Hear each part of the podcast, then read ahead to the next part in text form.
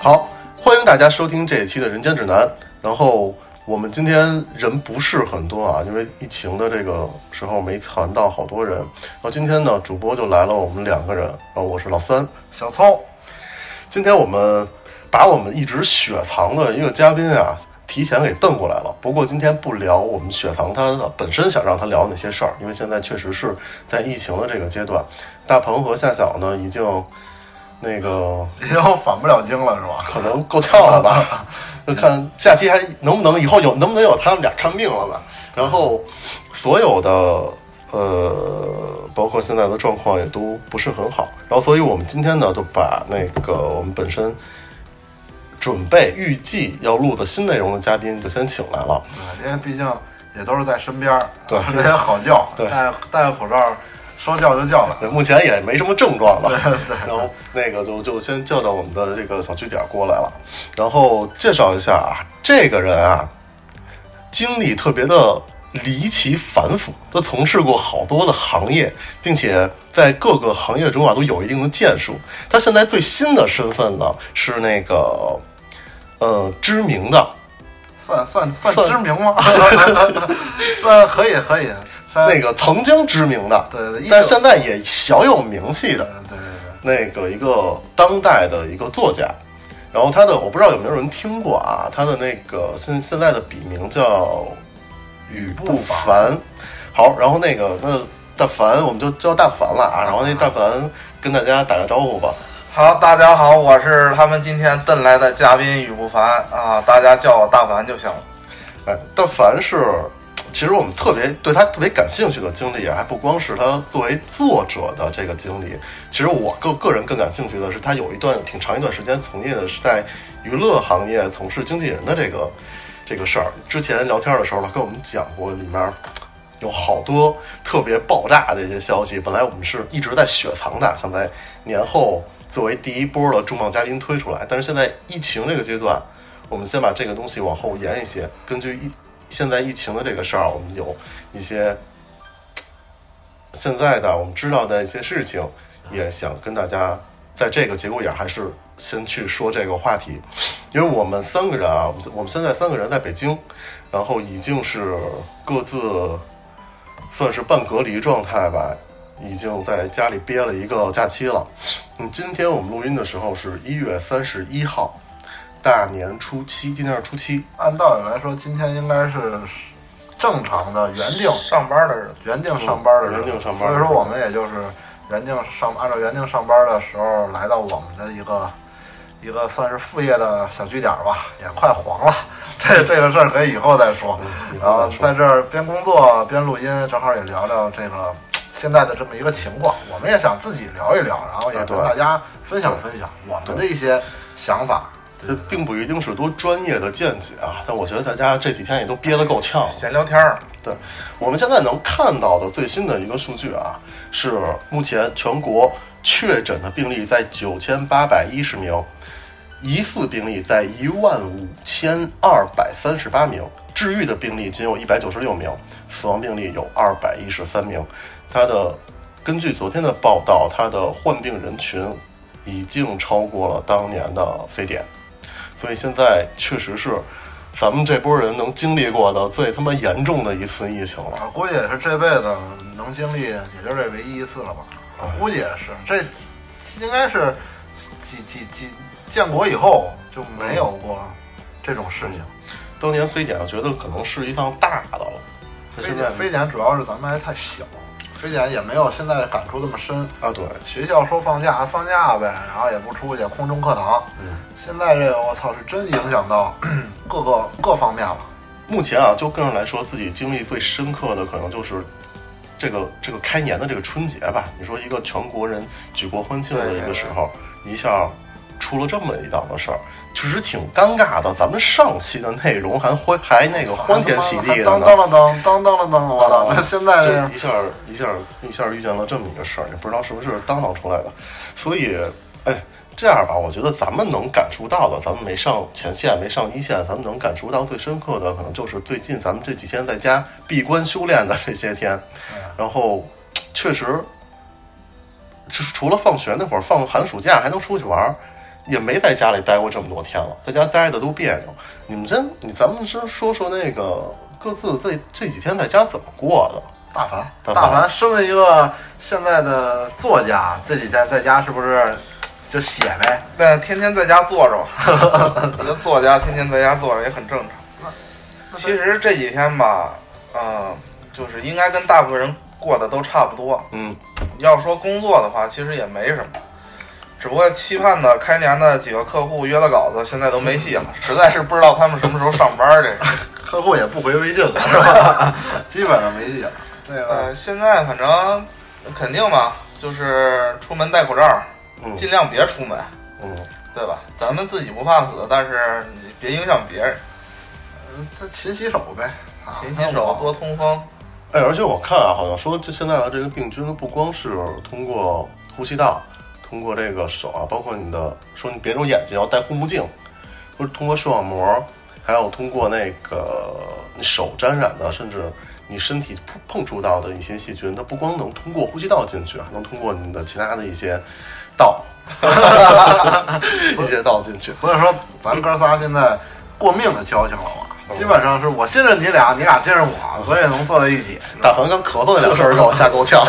被水呛着，嗯，我呢，我最近在家呀，我身为一个半医护人员吧，因为我我我的母亲是参加过非典的那个一线嘛，就去过小汤山的那帮，所以说我家里的这个观念会非常的更加，只能说比大家想的会更加的严重一些吧，因为我妈是经历过，所以说在家洗手，但不是勤洗手，那他妈的真的是就半个小时三三遍，半个小时三遍。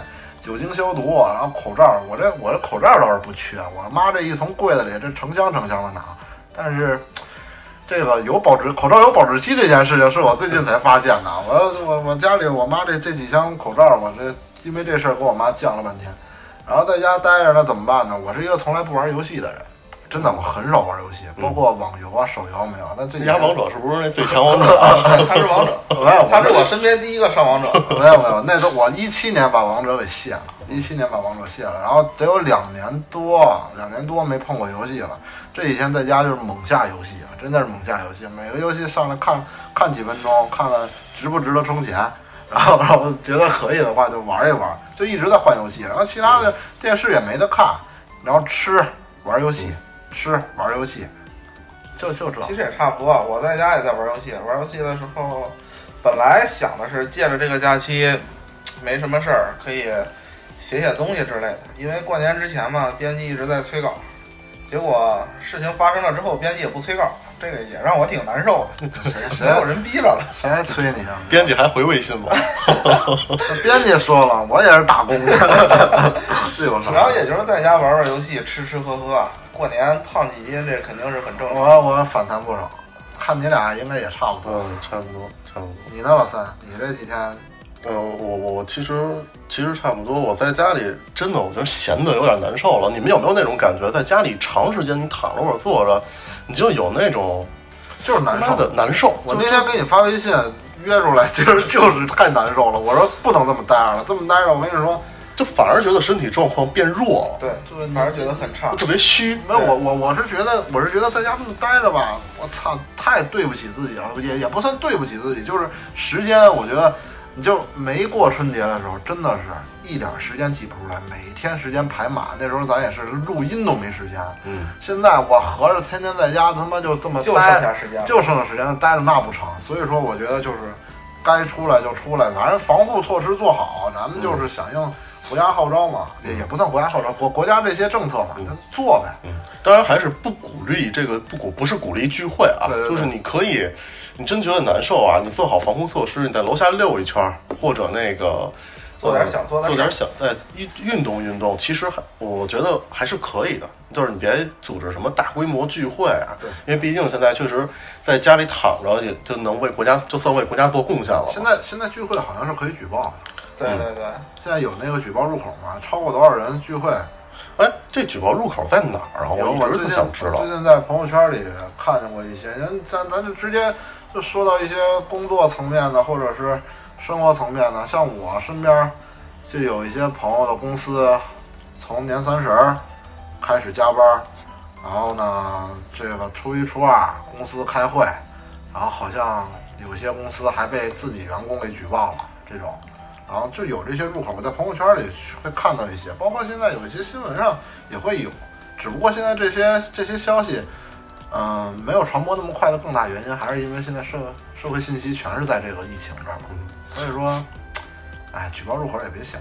不过今年这个病对就是影响其实还是还是挺多的，是吧？今年这个病，就比如说像从过年的时候，家家户户都得聚个餐什么的。嗯，聚餐取消了，对我对我们家也是，每年每年都要聚餐，尤其是像我媳妇儿他们那边儿。然后今年是本来过年之前已经约好了时间，当天的时候，然后头一天的时候说不吃饭了。这个还还说呢，我妈因为这事儿还跟我爸说呢，就今年是唯一一次，他俩没提前给餐那个饭店交定金的意思。那天那天我走的时候，他们还说，幸亏今年没交定金，交定金了也退不了了。因为这事儿，他俩还吵起来了，怎么退不了啊？那国家不不让吃了。什么的？国家说，我妈说国家没不让你吃，国家就是说别聚会。反正今年是所有的串门，哎，有有有一家是我爸的同事来我家串门了，然后是我爸我妈下楼在楼底下楼楼小区里边儿见的，然后剩下家庭聚餐全没有，什么都取消，呃没有走动，压根儿，本来我还说上你家串个门儿，后来我一想这情况，还是算了吧，别找这骂。你是愿意来，这我们我父母愿不愿意 见你，这是我跟你说，我妈可是医护工作者，你们小心点儿。对，这嗯这前几天 就是前几天刚过完年那两天，嗯，我媳妇儿回他们家了，然后嗯刚开始两天吧，我还没事儿坐个车呀，或者打个车什么的，过去溜达一趟。结果后来过两天之后，发现自己被嫌弃了。发现每一次见你的表情都不是很对对对，一进屋啊，赶紧洗手洗手啊，不行你还得洗洗头。本身本身进屋之前人家没戴口罩，你一进去 口罩戴上了，我操！索性这两天我也不往过跑。哎，我还有看过一帖子，还挺逗的。我向国务院举报我家亲戚聚餐了，就是这个，哎，它确实有一个那个国务院办公厅二十四号发布的一个疫情防控线的征集通知，就是征线索征集的这么一个通道啊，你可以上那个国务院的办公厅的那个网站在线举报。然后包括像亲戚聚餐这种事儿，真真的真的真的有人举报，亲戚聚餐都举报，对这个事儿吧，其实就是什么？我感觉是一个社会责任感的问题。你所处在这个这个敏感的时期，对不对？然后你还在这个顶峰而上去组织大家聚会聚餐，是你觉得没什么事儿，万一呢，对不对？前两天有有有一些有有一些群还他妈问聚不聚的，我他妈都没人回，我操，真他妈逗。你看，截止到二十五号，这个是之前的新闻啊。广东累计发现的这个聚集性的疫情，就是因为聚会引起的十四起，其中十三起是因为家庭聚餐引起的，传染了，传染了。然后前段时间不有一新闻说三十人开会，哦，其中一半人我知道那个，被感染。二二十七人吧，就是三十，是不是有二十七个被传染了吗？他是因为他好像是那个那个司机司机有有有有有事儿，坐的那个小巴一下全传染了。这东西就这个啊，就是就是这个病毒嘛，它不是一个就是潜伏期比较长，对。然后可能在你觉得没事儿的时候，你已经具备这个传染性了，你已经是个传染源了。然后呢，这个东西它特别贱，我觉得啊，就是它贱在哪儿呢？就是有一些人他这个，就你被感染之后，可能你没什么事儿，你你被感染了之后，最后你的自身抗体也好，或者你免疫力好，你没事儿。但是实际上，在你这个携带病毒这期间，你传染了很多人。对，我看那就是嘛，说是那个从从从某个地方来来京的嘛，坐那公共交通。一去一回，自己回家还没什么事儿呢，这这接受过的全得了，自己还没自己还没没没爆发呢，然后过几天才有哎。对，所以这病毒它他妈可怕，就可怕在这儿了。对对有点欺软怕根本。不知道，对你根本不知道自己是什么情况，你觉得自己没事儿，出去感染，而且这赶上春节呀、就有一个很尴尬的问题。你说这个家庭聚餐呀、它是老一辈儿人特讲究的一件事儿，算是一传统。就是说过年要去登门拜访，要去拜年嘛对。所以其实过年这个阶段，现在年轻人呢在网上的这个发说的更很多的，也是很难说服老一辈人去破除这个观念，说别聚餐了，说那个甚至说戴口罩的这个问题。确实是他们的观念确实是比较难难转变，而且一开始那个病情爆发的时候，不戴口罩的更多的群体不还是就是老年人吗？他们就哎戴什么呀？确实是有有有这个情况，但最近还好，最近还好。但是高危的这个发病人群不也是中老年为主吗？啊，对对吧？对，之前我我昨天我爸憋得不行了，说那个想出门楼下遛一弯儿，然后我妈让他戴口罩，我说不戴没事儿。然后说那我妈过来问我说你爸要出去遛一弯儿不戴口罩行吗？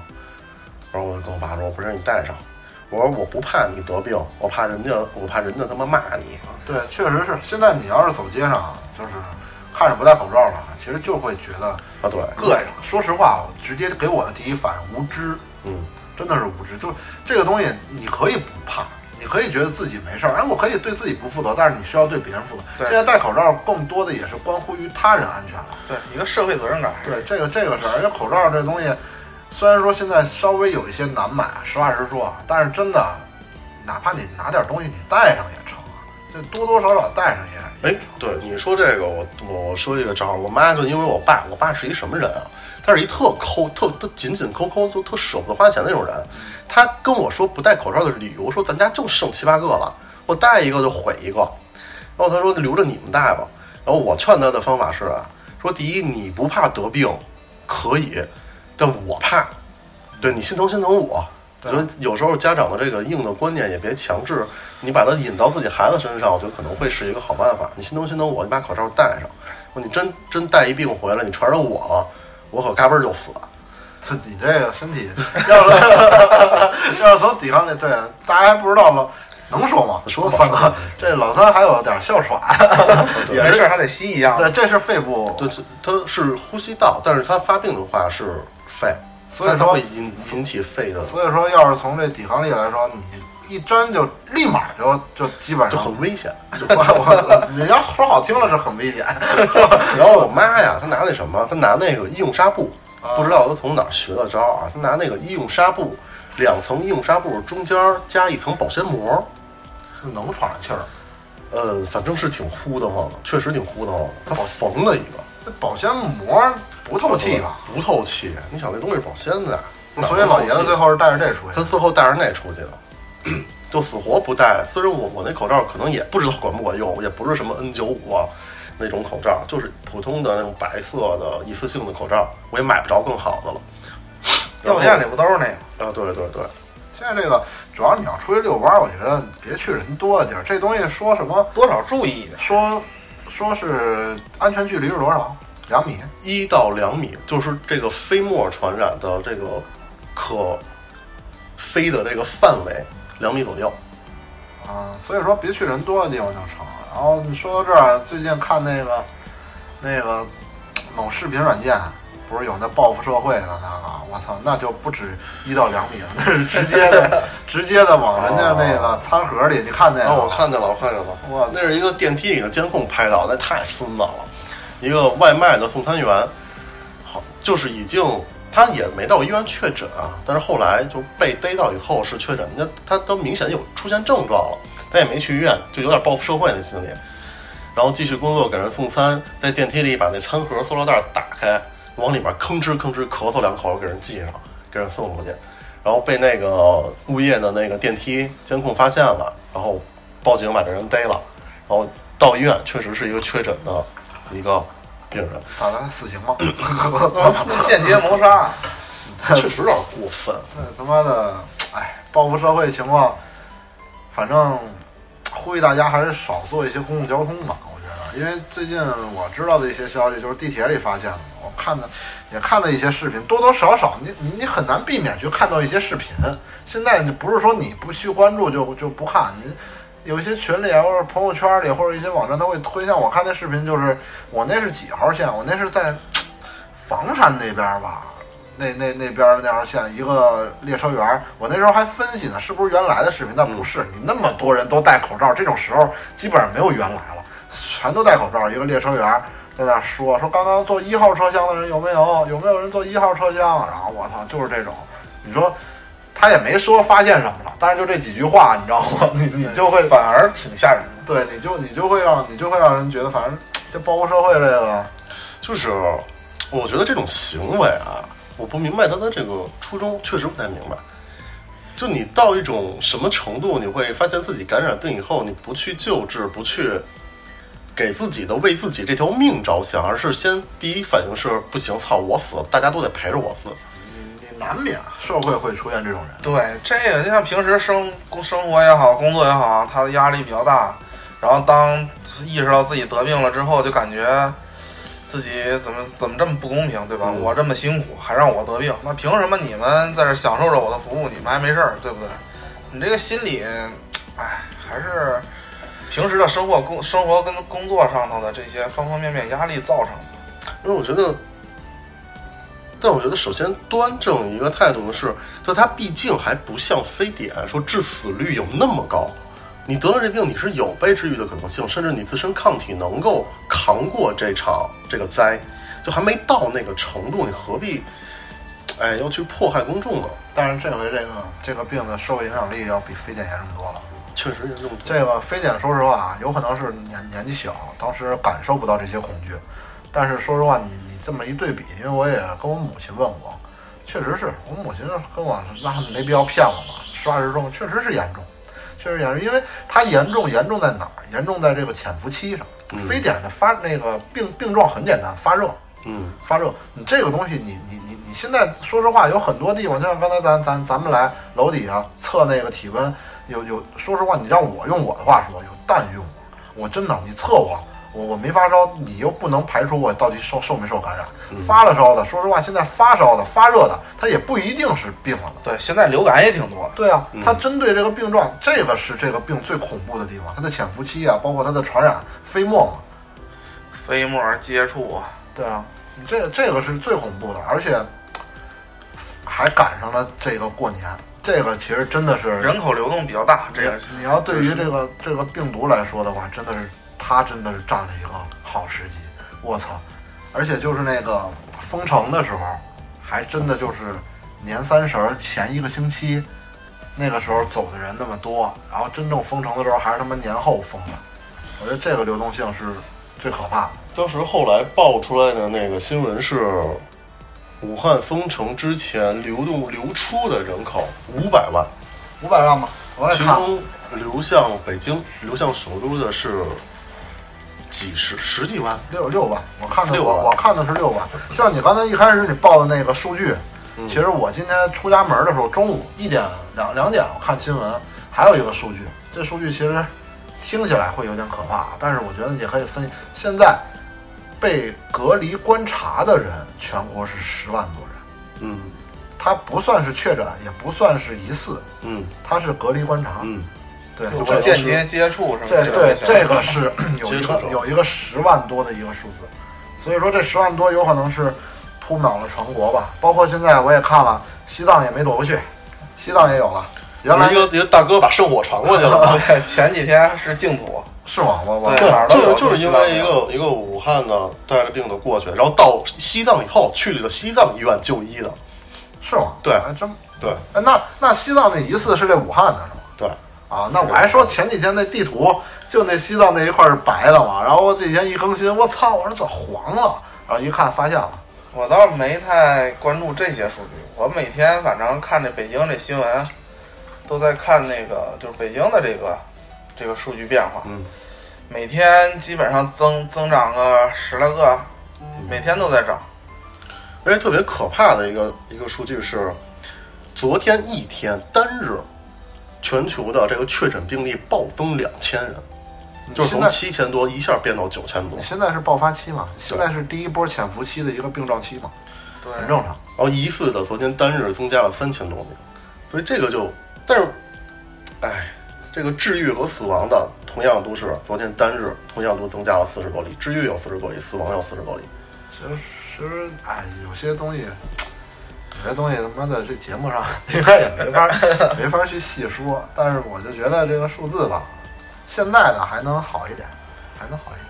其实我觉得还好的一点是什么？就是现在你现在这个阶段来说，国民的意识算是建立起来了，就还不像那个那个其他的像像非典那会儿，还是说那个劝阻人戴口罩，人不戴啊，或者那个不注意这个。我觉得现在就北京来说，小区也有很多的老头老大爷啊，大爷大妈开始各自组织起来，把自己小区封了。我看我们楼底下小区就是。老头老大爷把小区门口一拦，谁都不让进，都戴着口罩。就这个意识算是慢慢调动起来了，比那个刚开始好一些。然后特别操蛋的，也是让我看着特别生气的一件事儿，就是最近这个卖他妈口罩发国难财的这批人。对，昨天我看到了一个被举报的，它是单盒，就是 N 九五的口罩，它单盒以二百块钱的进价，一盒十支。进来的，虽然它这个进价可能已经算是有些高了，进价就已经很高，但它售价是八百五十块钱一盒。然后那个发布这个消息的人录了视频，在药店啊，在药店卖的，那个人就和这个卖口罩的人打起来了，说你凭什么卖八百五十一盒？我就他妈卖八百五一盒，你爱买不买？然后这个立马就被举报了，说罚了三百万。但是类似的事情啊，一定他妈铺天盖地。这很多，我朋友圈里面前就这几天嘛。就是铺天盖地，就感觉所有的微商全都开始卖口罩。这个，而且我也是抱着这个，因为前几前几天确实我在药店也买了点口罩，嗯，买了点口罩用，然后看见他们有在卖，但是现在药店买那个 N 九五那个肯定是买不着嘛，嗯，买的都是那普通的。然后现在药店还能有口罩卖吗？有有还有，就是那个普通的那个，那蓝色白色的那个一次性的。然后我就问了问那个，就跟跟朋友圈那几个卖口罩的聊了聊，那价格确实也是不敢恭维吧，就是完全没有购买的欲望，而且我还挨个给他们点了个举报，红的、黄的、蓝的、绿的，是吧？这这这个事儿吧，我觉得你至少在国家这个时候啊，你你咱们没法到一线说做出贡献，或者对这个病毒有什么贡献，到现场能帮助什么医医医护人员，我觉得咱最起码的，咱们在。第二线、第三线的那，甚至现在北京都是一个二级待爆发的这么一个区域。就你在这个节骨眼儿，你你你哪怕少赚一点，我都认。你可以去少赚一点。那玩意儿进货价多少钱？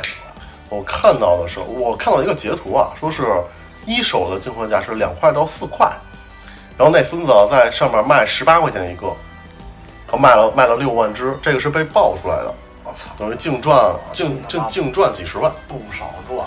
就哪怕这种，我其实都认。那你那真的天价那个口罩，让老百姓买不起了，我觉得这有点操蛋。就你你你做不了贡献，你别添乱。对，你说到这添乱呀，我这是，呃，就是就是前几天说这个买菜的事儿啊。作家还得自己去买菜嘛，也得吃饭。就买菜的这个事儿啊，就是像原来的时候，他那个卖菜点儿里面，他有一些就是所谓的这个精品菜啊，他提前包装好的小盒子或者是什么，就是那种卖的挺贵的嘛。就是就举举例说啊，就是那天那个我看着让我特生气的是，有一卖黄瓜的，嗯，拿了两根黄瓜三十多块钱，然后直接给他拽那儿就走了。这事儿我经历了。我我是我是昨天，昨天，然后吃了火锅，也不因为实在太想吃火锅了，去超市买点儿。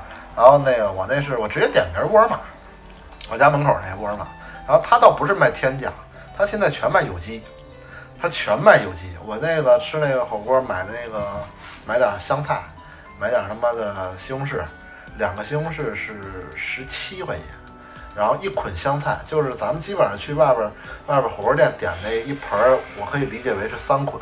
他那一捆香菜是卖十三，这东西你举报不了，人家就卖有机的，人家没有普通的了，就是有机的。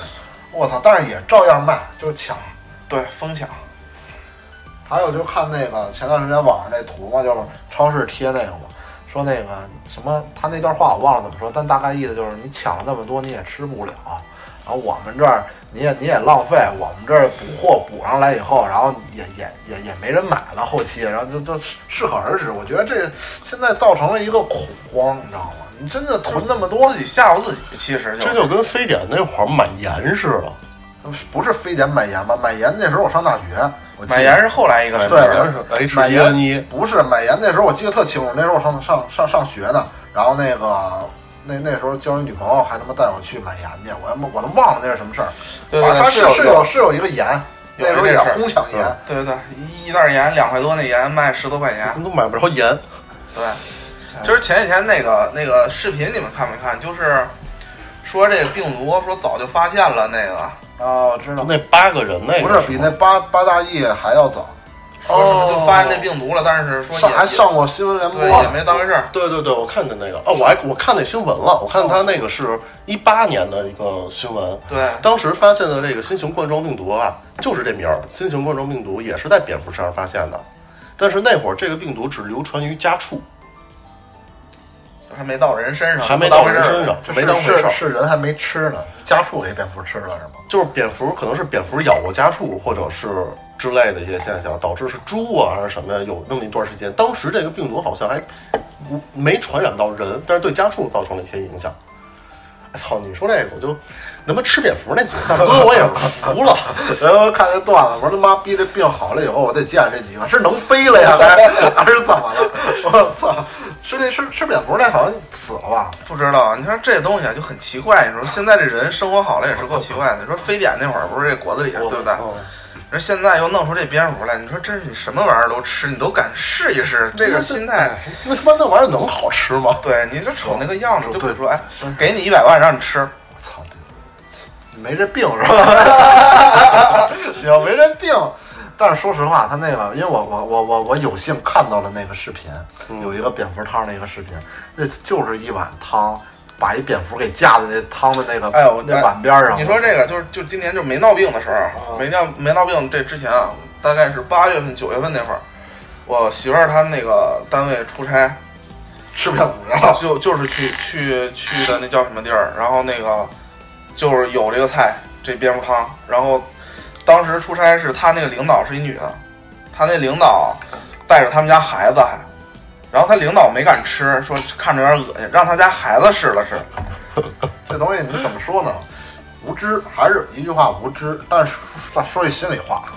要没这事儿，我也不知道蝙蝠身上有那么多病。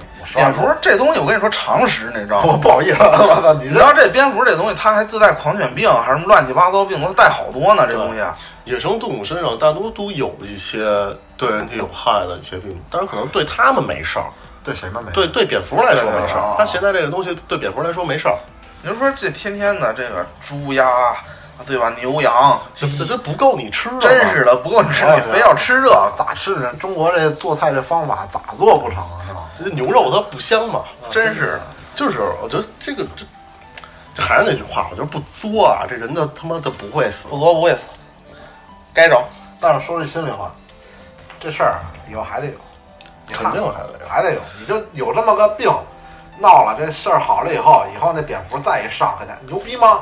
这个敢不敢？原来就是这病闹的，我还他妈得有人吃。你看，这这操！这就是人的一个三观有问题。哎，对对对对对，我我我我其实有点觉得，哎，这真的就是，我那天看了一张长图，就是关于这个蝙蝠和这个病毒的，然后他最终给他解释，他说他说他是站在挺有意思的，站在蝙蝠的角度说这个事儿，说我们蝙蝠我们蝙蝠本身和你们人类都是岔开时间。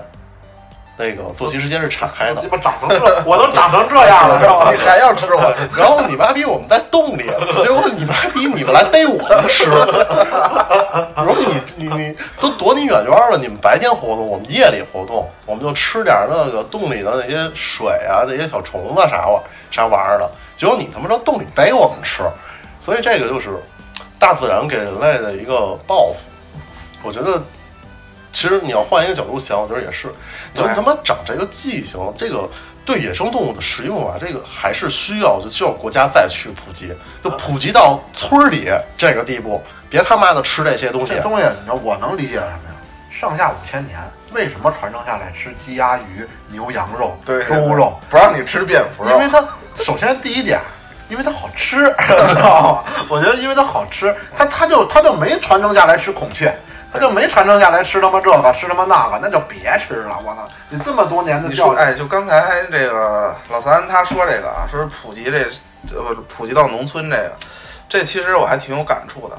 就是我记得小的时候在东北，在那个农村，去一个什么远房亲戚家里啊，然后就那个地方家里面可能养了养了几只鸡呀、鸭、鹅之外啊，然后你去了之后呢，就是把你当成一个很重要的客人，然后就想给你最好吃的东西来招待你，然后他们就就是那会儿好像还没禁枪呢，我记得那小的时候很小，就是拿着他们那气儿枪就出去去去 去打东西，然后什么还有我记在我记忆里啊，好像好像有那个什么银角獾子，什么是引导？什么东西啊？就是一种动物，獾子长挺长的那种，爪子挺长的，然后你这是你回头百度吧这个图好吧？你确定这人这这这动物叫银角獾吗？对，当地叫银角獾子。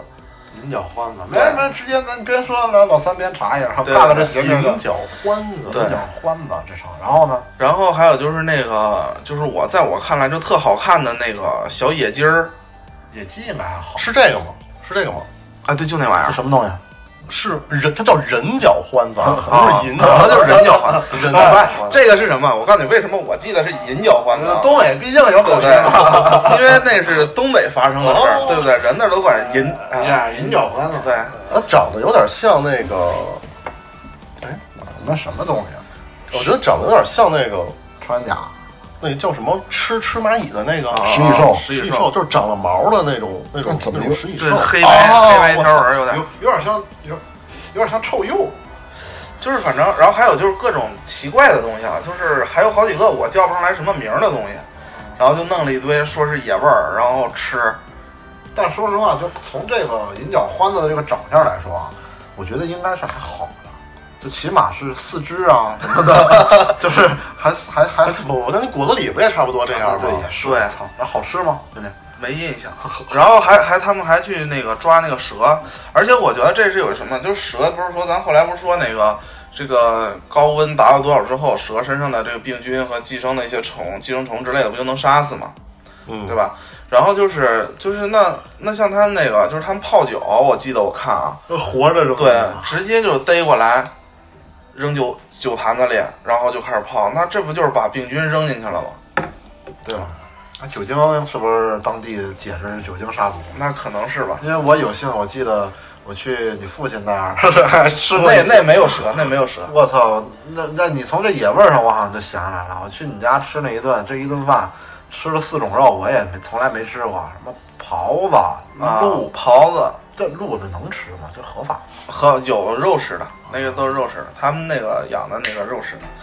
然后还有就是那还有兔子，我说那时候那时候都没吃过，反正吃完了以后的综合症状就是发热，有点上火了，那那妈是。那给我烧的，那大冬天的，我记得去他家吃完还吃了喝了点散白，那老爷子自己酿的那种，然后大雪地，光着膀子我就在外边跑，太热了。你说那天晚上，哇，对，我我觉得哪怕像这种啊，真是一方人民传承下来的吃食，像狍子我是听说过的，啊东北会吃那个傻狍子，打傻打傻狍子吃，然后你真的想蝙蝠那种稀稀的，有点他妈过分的这种东西，他说我操，我是绝对不会碰。就就说你知道，你是不会想着去吃这玩意儿。为为什么会碰？为什么绝对不会碰？我觉得这东西就是一会飞的耗子。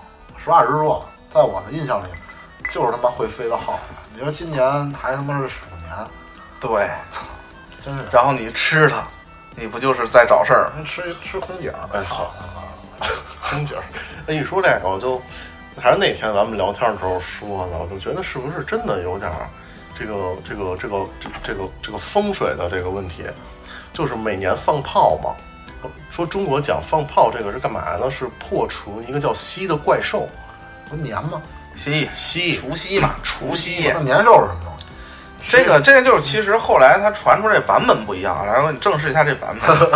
这个东西啊，这个我从小就听过这个故事，就是说这个，呃，在古代就远古时期啊，有这么一个呃怪兽叫蜥，然后这东西呢，就是每到这个日子里头，它就出来祸害人，就是到这冬天，它可能大山里没吃的，然后它就要出来去去找吃的嘛。就是祸害家畜啊，或者是伤害人啊。然后它不光是这个生性比较暴虐残暴之外呢，然后它自自身又携带很多病菌。它每次一出来，还要就带着带来大片的这个瘟疫。瘟疫，对，然后就是大家就后来就是就是想办法，这这东西好像谁给出了一招啊，然后说你要这个呃敲锣打鼓、放鞭炮之类的东西，把它吓跑，它就不过来祸害你了。然后那个什么张贴点儿那个红色的东西，好像怕红色儿不怎么着的。然后你家家户户贴上这东西之后，就能把它，它就不来你们家了。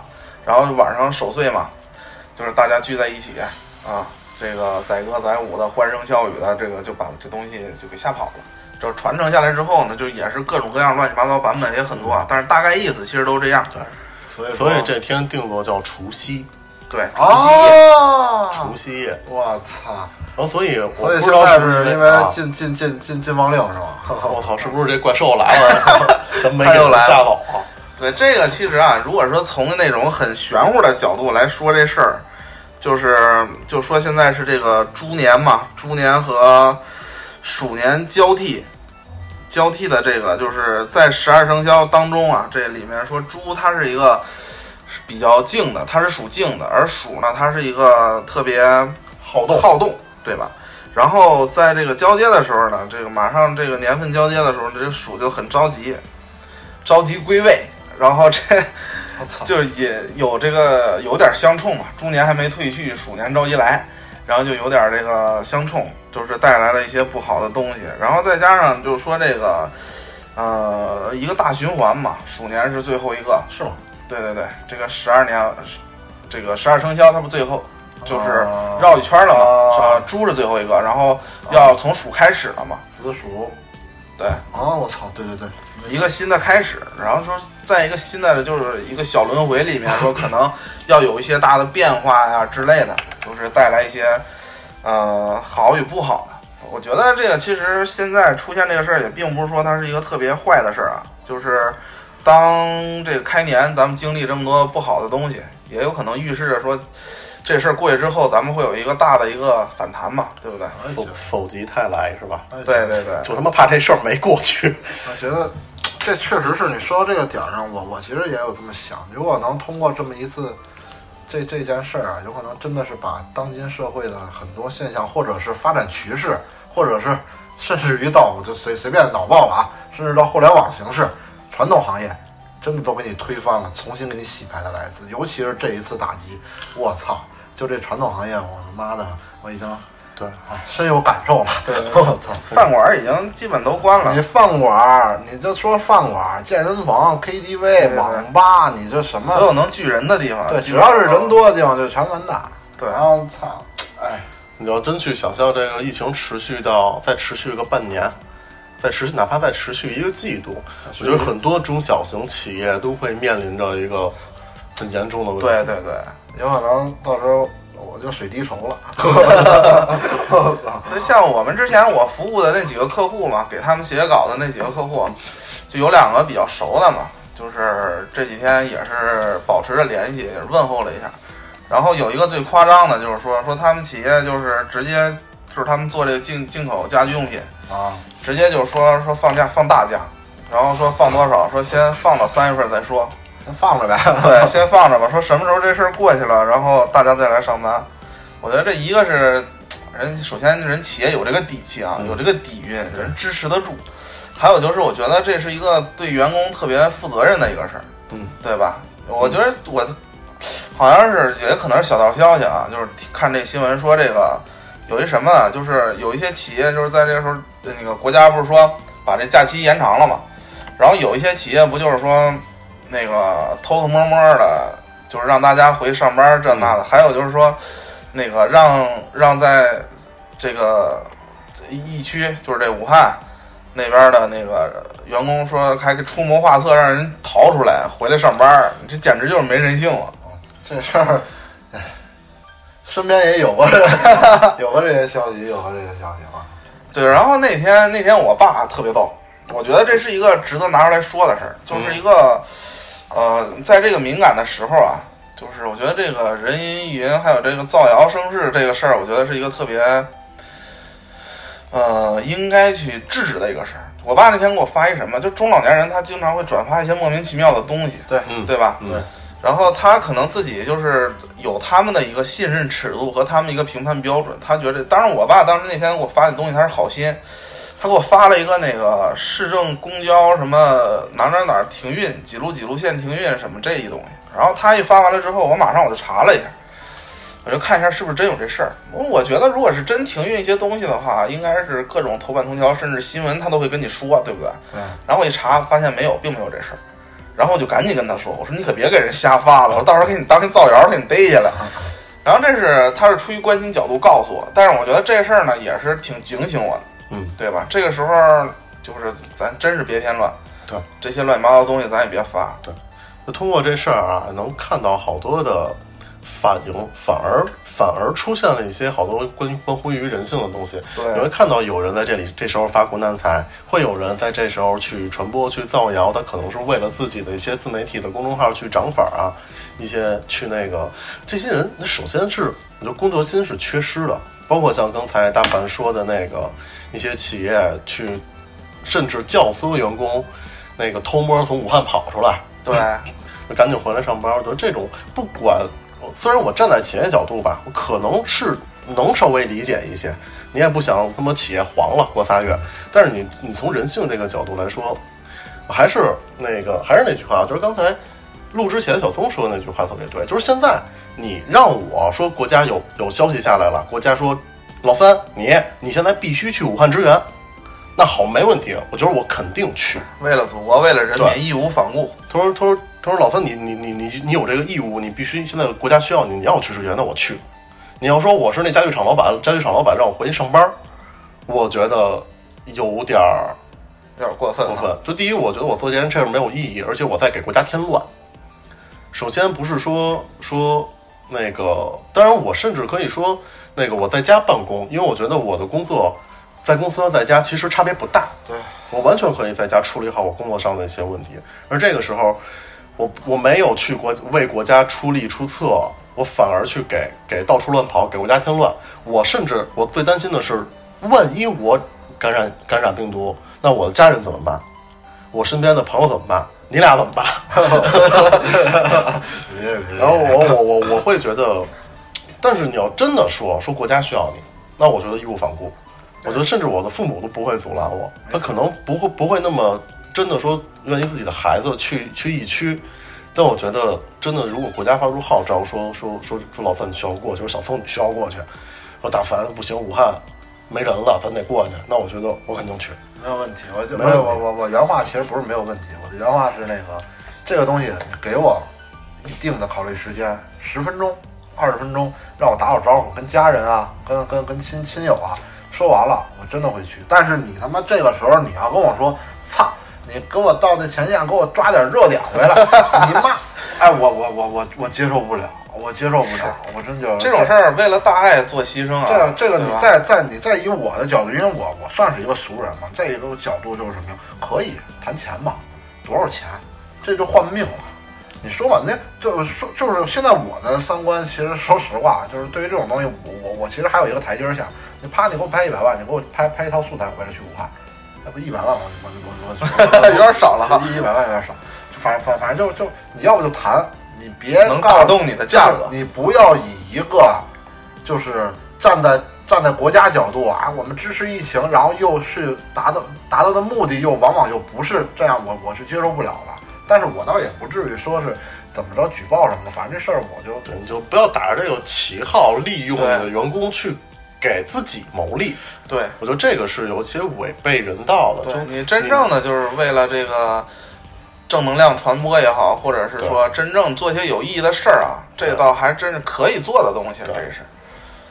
你要要真说说那个，我操，说那个我们前线的记者或者我前线的医护人员、前线的防护人员，说撑不住了，说现在要上。前段时间不还有那视频吗？说那个党员，党员党员员那线上我党党员那我看了，那个党员那我觉得视频挺给力，他说的特别死，就没有讨价还价的余地，没有可商量的余地，就是因为你是共产党员，所以你一定要上。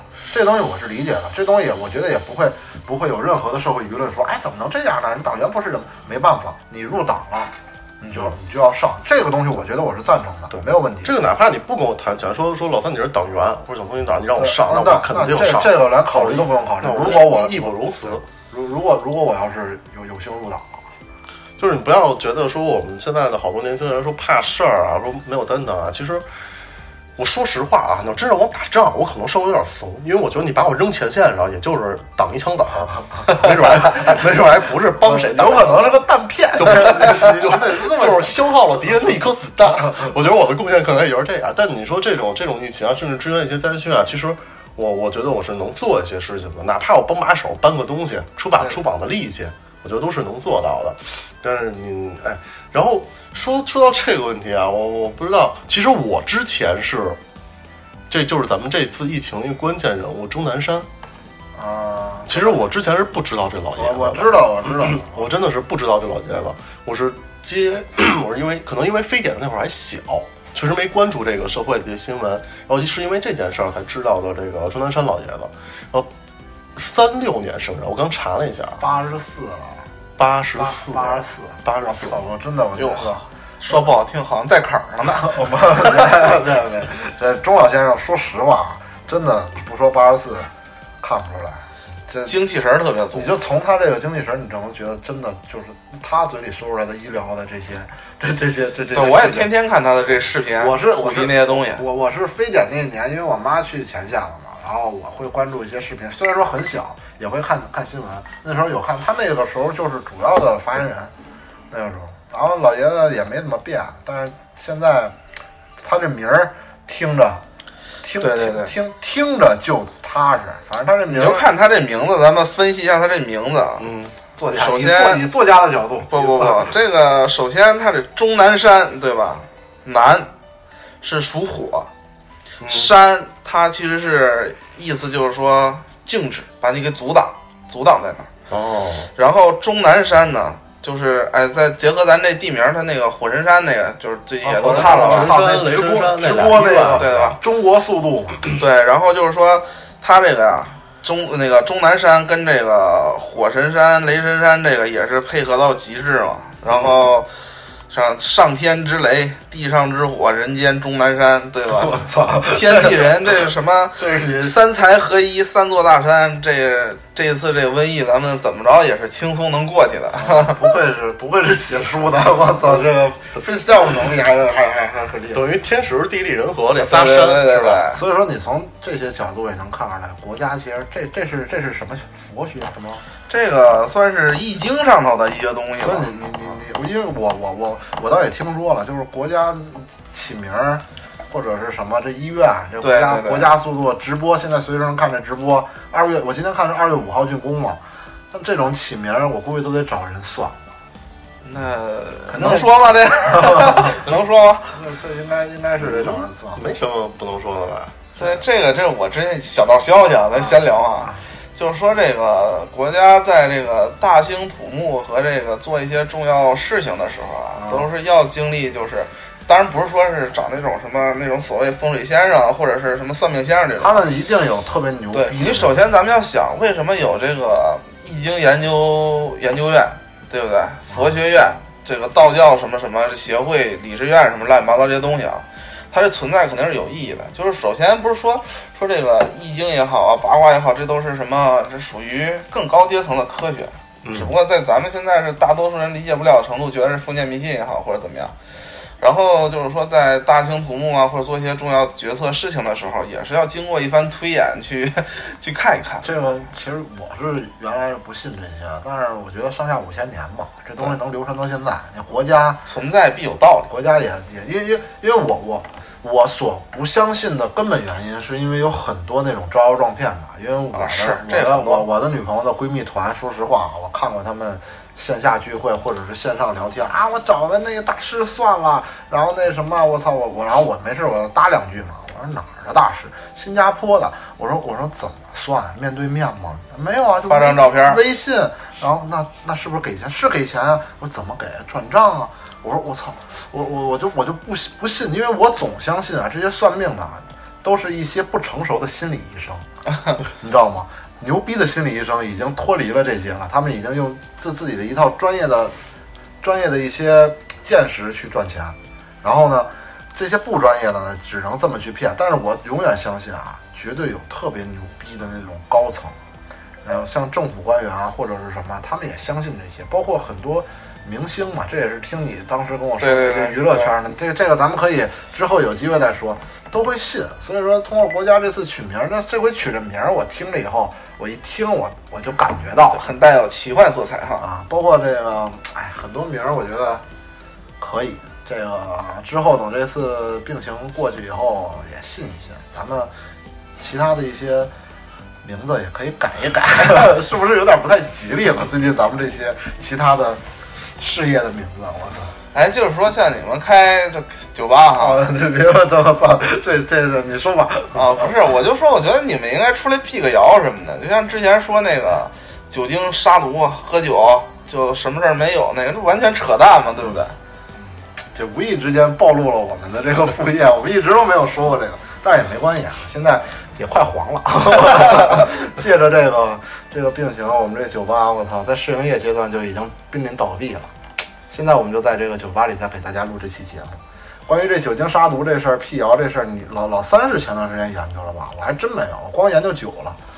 酒精这事儿不好使是吗？他当时提出的这个说法啊，其实他是说百分之七十五度的酒精，它是能够杀灭这个病菌，但是前提是这个这个这个病菌在这个九十七十五度的这个酒精之中，它能够在外界消灭这个病菌。但你喝酒能消灭这个病菌，喝酒也不是呼吸道啊，你喝酒不是不是肠胃吗？而且首先这酒精到不了肺里，对啊，然后你这到肺里，你到肺里已经不用不用病毒第二，过了这个酒精啊到人体里，它们实际上就没有那么高的度对，数。它经过各方面的稀释分解，进入血液，就度数就很低。而且你说七十五度的酒，你喝得了吗？生命之水呗，纯饮，就是吧？生命之水那个不用不用病毒了，喝点儿也就喝死了。烧点苦艾也成，随便呗。我所有的那个有好多除了这个酒精的，不还有说那叫那有一什么来着？我忘了，不说了。我操，是吗？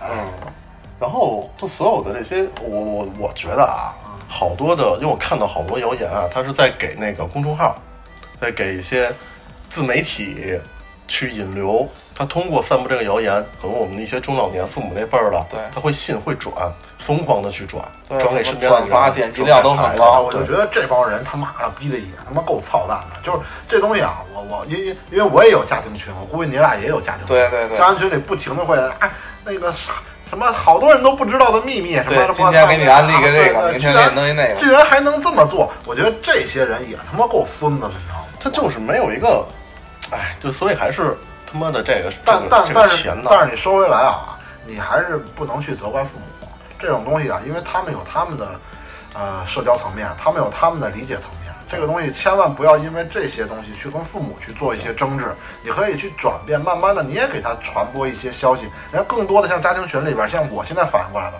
很多都是父母扔，七大姑八大姨扔，但是你们想想自己扔过吗？你们自己有扔过一些消息吗？没有过。所以说我现在就在尝试，我得到一些消息以后，我他妈扔里边，我让他们先接收到我的第一个信号。我觉得这样的话，有可能会默默的去转变他们的观念，让他们去把我交给他们的消息传给他们的社会层面。我觉得只能这么慢慢去引导吧。然后，像我有些时候回家，我也会把我妈手机拿过来，我给她取关点号。对对 哎，这我经常对对。对，我我我我会取关一些号，包括包括我我我我回回东北，像我去年回东北，我姥姥，我操，我哎我这有有点跑题啊，但是我还是想说，我姥姥她就爱跟我聊天嘛，跟我说，给我推荐推推荐一些保健品什么的，哎，你看这个买的这奶粉特别好，这牛奶特别好，然后我就说，我姥你怎么买的呀？啪就给我拿了一小录音机。我操！我人现在这个这个二三线城市啊，真他妈逼，这帮人真孙子。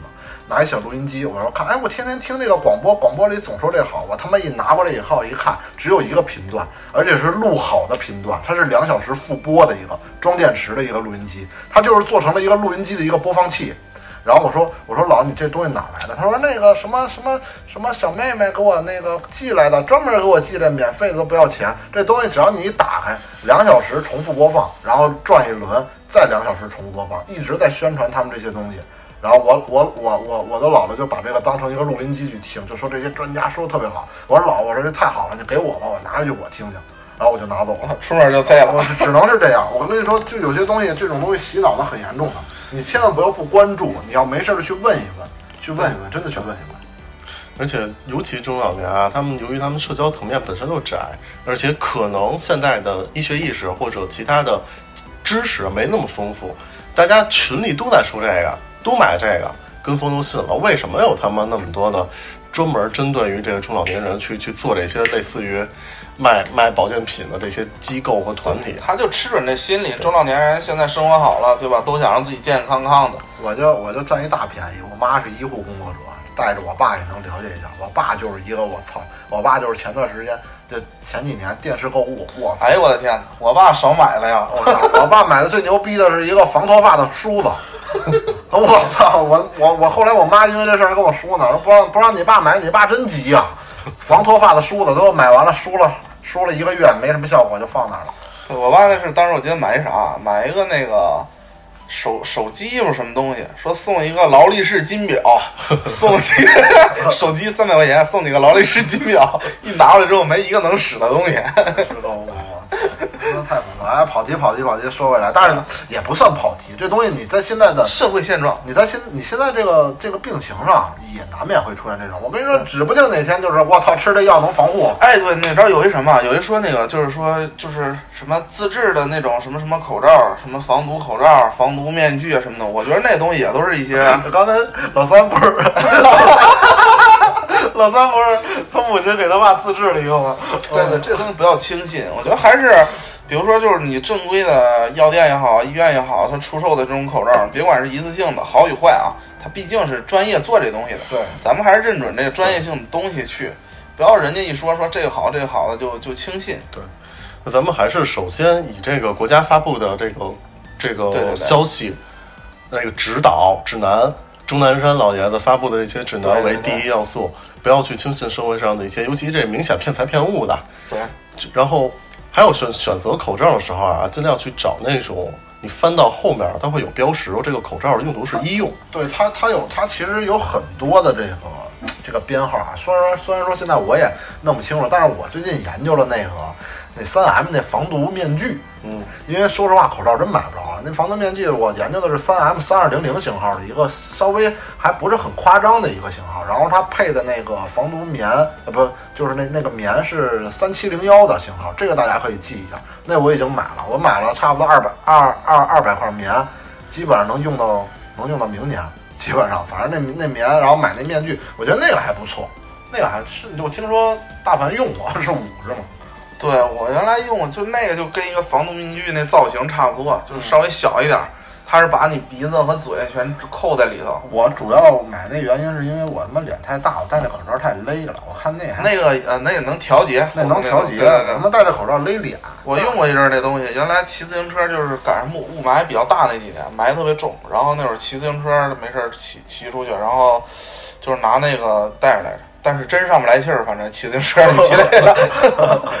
哎，你说这口罩型号啊，我想起他妈那个武汉那武汉红十字会，哎，湖北红十字会那事儿，就是昨天爆出来的新闻，说，哎，哎，我真觉得，尤其你说，你说，你说国家国家公民交税养了这个大部分的这个政府机构，你真到这个坑儿掉链子，我觉得是是特他妈的打脸事儿。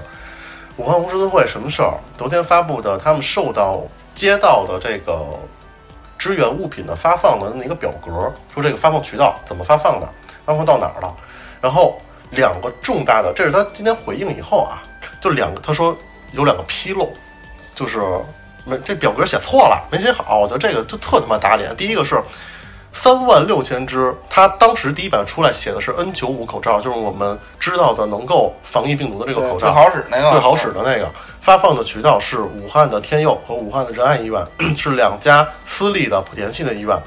一家儿他写第一版写的是一点六万个，等于两个加起来是三点二万，离他接到的三点六万只口罩差了四千，不知道这四千个去哪儿了。而且武汉当地疫情那个灾民呃不是灾民，就是病情最严重的协和医院，只接到了三百三千只口罩。然后这个首先在社会上引起了一个极大的不满，尤其是医护工作者的发言。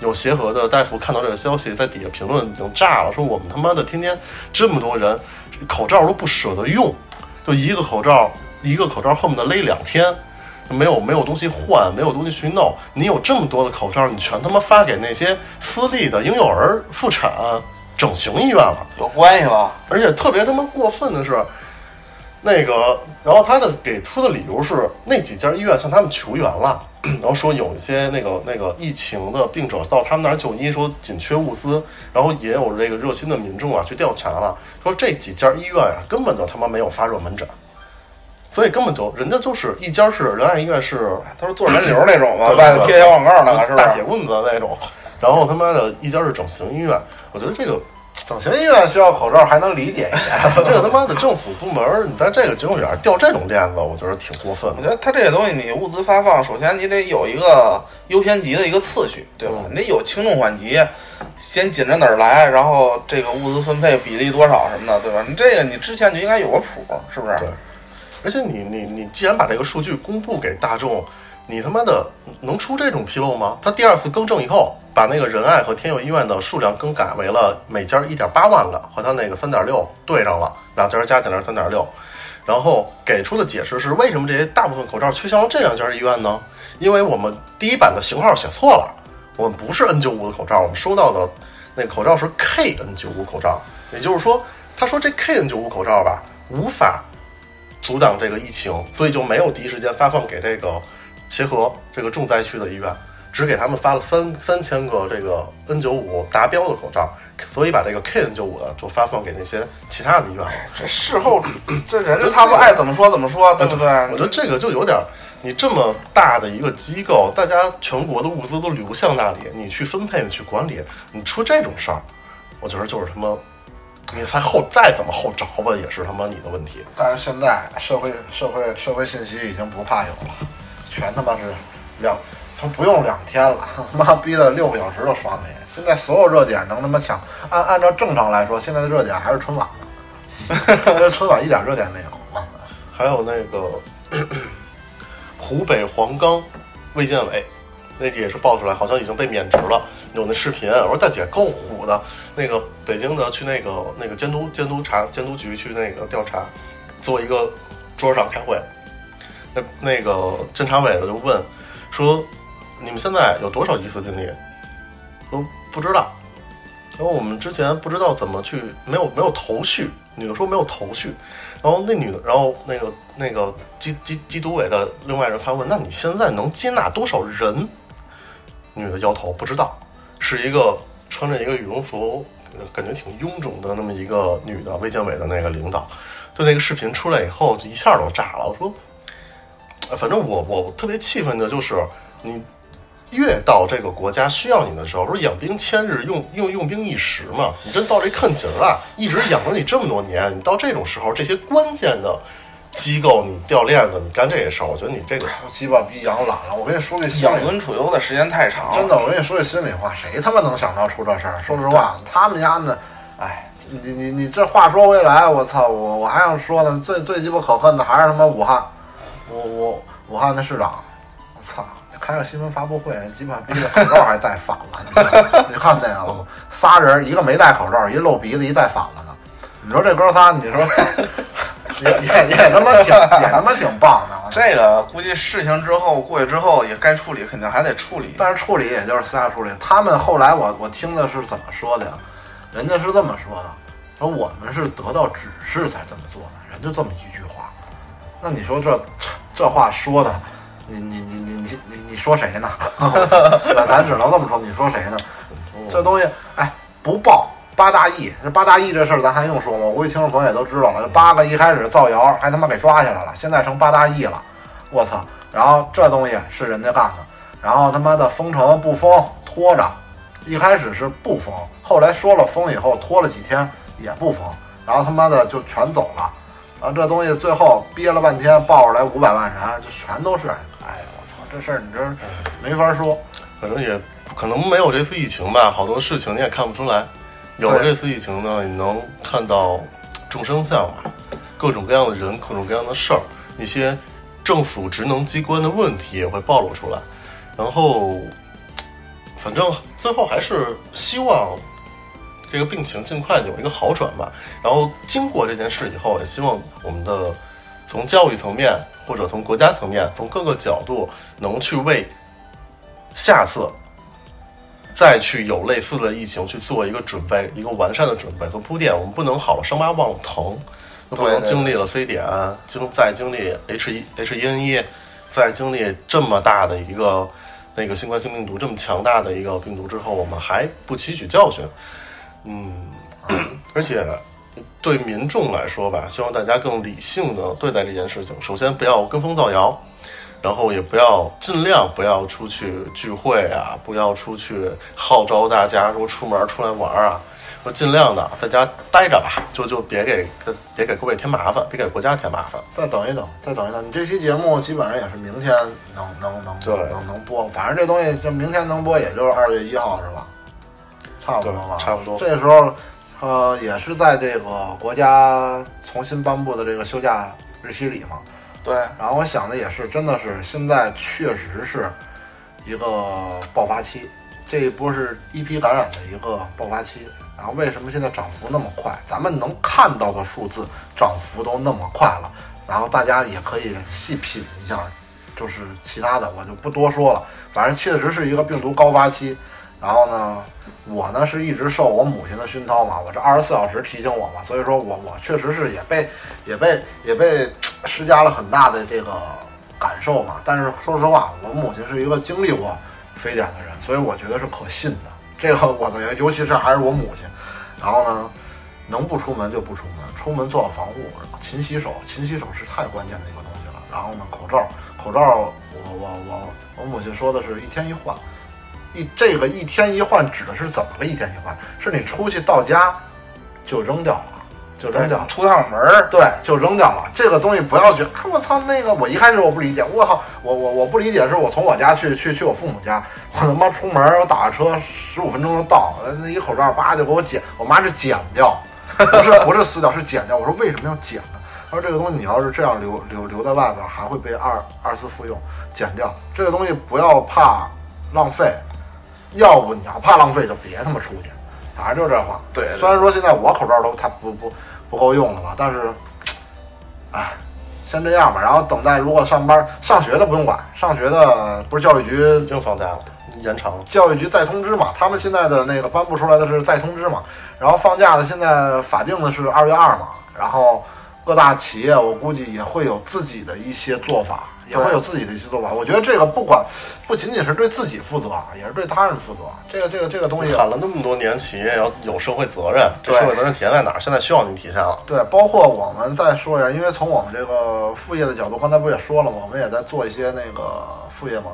然后大家如果也会有这些传统行业或者是一些有合同的一些企业的话，可以自己把合同拿出来看一看，你们的条令里是不是有自然灾害这一项。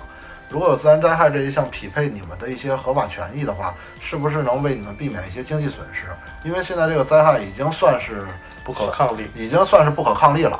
这个东西我们最近也在研究。然后呢，这个不可抗力，说实话，如果听众朋友确实有传统行业，呃，餐饮行业的，嗯嗯，只能说给一个建议吧，尽可能为自己争取一下。然后别的不多说，我觉得啊，以我个人主观想法，六月份之前别想盈利了。